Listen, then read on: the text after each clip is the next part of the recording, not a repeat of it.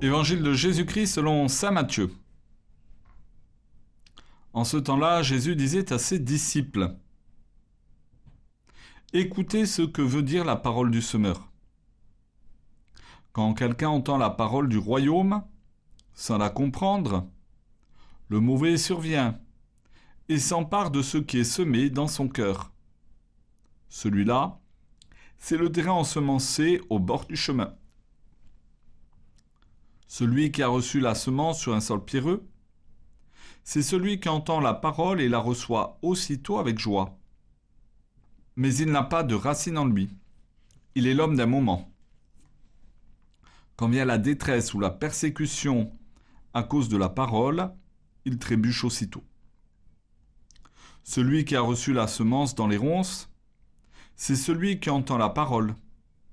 Mais le souci du monde et la séduction de la richesse étouffe la parole, qui ne donne pas de fruits. Celui qui a reçu la semence dans la bonne terre, c'est celui qui entend la parole et la comprend.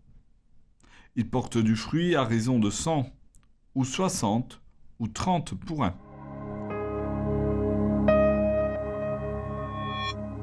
Aujourd'hui, Jésus se charge de faire lui-même l'homélie au sujet de la parabole du semeur. Elle est claire. Selon l'homélie de Jésus, la terre où la semence tombe correspond au cœur de chacun des auditeurs de Jésus. Le cœur peut correspondre au bord du chemin, au sol pierreux, au sol couvert de ronces ou à la bonne terre, selon ses dispositions. Et nous savons que nous sommes changeants et nous savons que les dispositions du cœur des uns et des autres peuvent évoluer.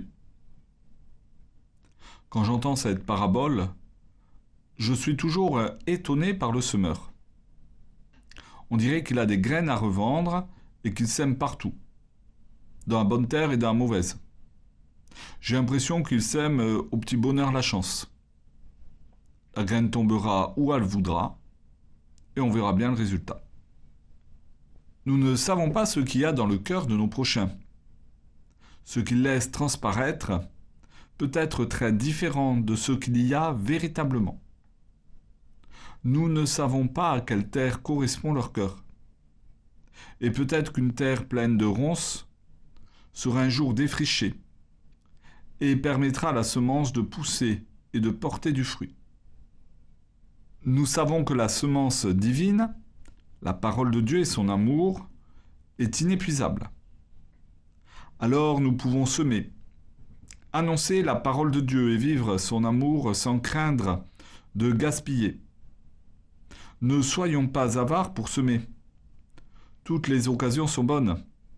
Au travail, en faisant les courses, en se promenant, etc.